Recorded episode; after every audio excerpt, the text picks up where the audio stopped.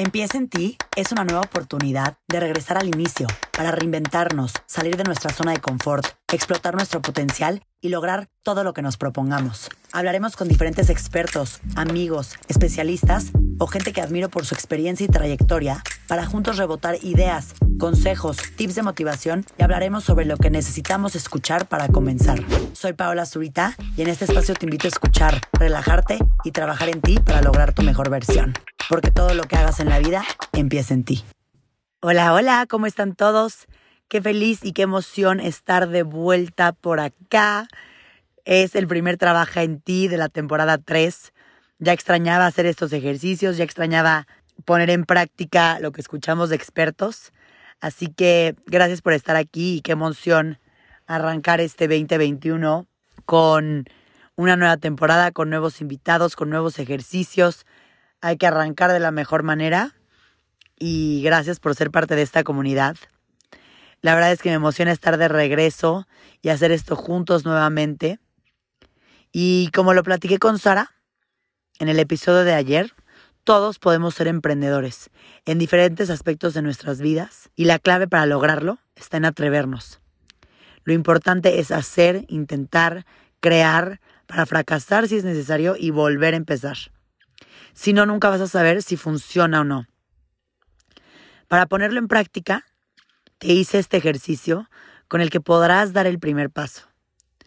Lo que necesitas para realizar este ejercicio, como siempre, es tu libreta especial para trabajar en ti, más o menos una hora de tu tiempo y un lápiz y pluma. Descubre qué te gusta y qué te apasiona de corazón.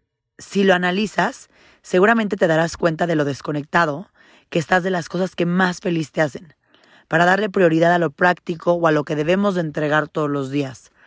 No sé si los que estén escuchando se puedan relacionar con esto, que muchas veces abandonamos esas grandes pasiones por hacer lo que simplemente toca hacer. Entonces te voy a pedir que en tu libreta escribas una lista de las cinco cosas que más disfrutas hacer desde tu niñez, para descubrir tu verdadera pasión. Para ponerles un ejemplo, para mí sería bailar, cantar, actuar, jugar básquetbol y cocinar. Te vas a dar cuenta de lo mucho que descubrirás en esta actividad y te dará un panorama general de lo que debes retomar hoy en día. En esta parte les voy a decir que sirve muchísimo recordar esos momentos de, de nuestra niñez, porque cuando eres niño no, no, no, no te has enfrentado con la vida o con personas o con cosas que te hacen ir olvidando tu esencia o te hacen ir olvidando eso que realmente amas. Entonces, regálate el tiempo y espacio para hacerlo. Aunque sigas estudiando o trabajando en algo más, esta semana regálate 30 minutos al día. Te recomiendo hacerlo muy temprano para tener espacios en silencio en los que desarrolles esa idea con la que puedes comenzar a emprender tu negocio. En una hoja de tu libreta haz una lluvia de ideas, dibuja o escribe lo que necesitas para tener más claridad. Entonces, recapitulando.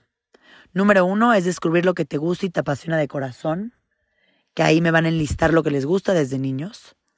Número dos, darse esos 30 minutos al día para pensar y poder desarrollar todo alrededor de esta idea. Ahora sí, pasamos al tercero. Evalúa. En tu libreta, describe los pros y los contras de tu idea. Investiga si es viable hacerla o no. Y sobre todo estudia al que sería tu posible cliente para tener la mayor empatía con él. Recuerden, como bien nos dijo Sara, atender a tu cliente es lo más, más, más importante. Número cuatro, replantéate. Si son más los contras, piensa cómo darle un giro a tu idea hasta que estés convencido de lo que realmente funciona. Si son más los pros, pues ya tienes tu respuesta. Y por último, número cinco, descansa. No hay nada mejor que descansar para tener ideas nuevas y frescas. Te recomiendo hacer alguna actividad al aire libre. Puede ser desde caminar, hacer ejercicio, lo que sea que te permita reconectar contigo y regresar al inicio y volver a empezar. Les dejo este último paso porque muchas veces no va a salir esta idea a la primera y puede comenzar a ser un poco frustrante y desgastante para la cabeza, para la mente, para las emociones, para todo. Entonces es importante darnos esos momentos de descanso, de paz, antes de volver a empezar.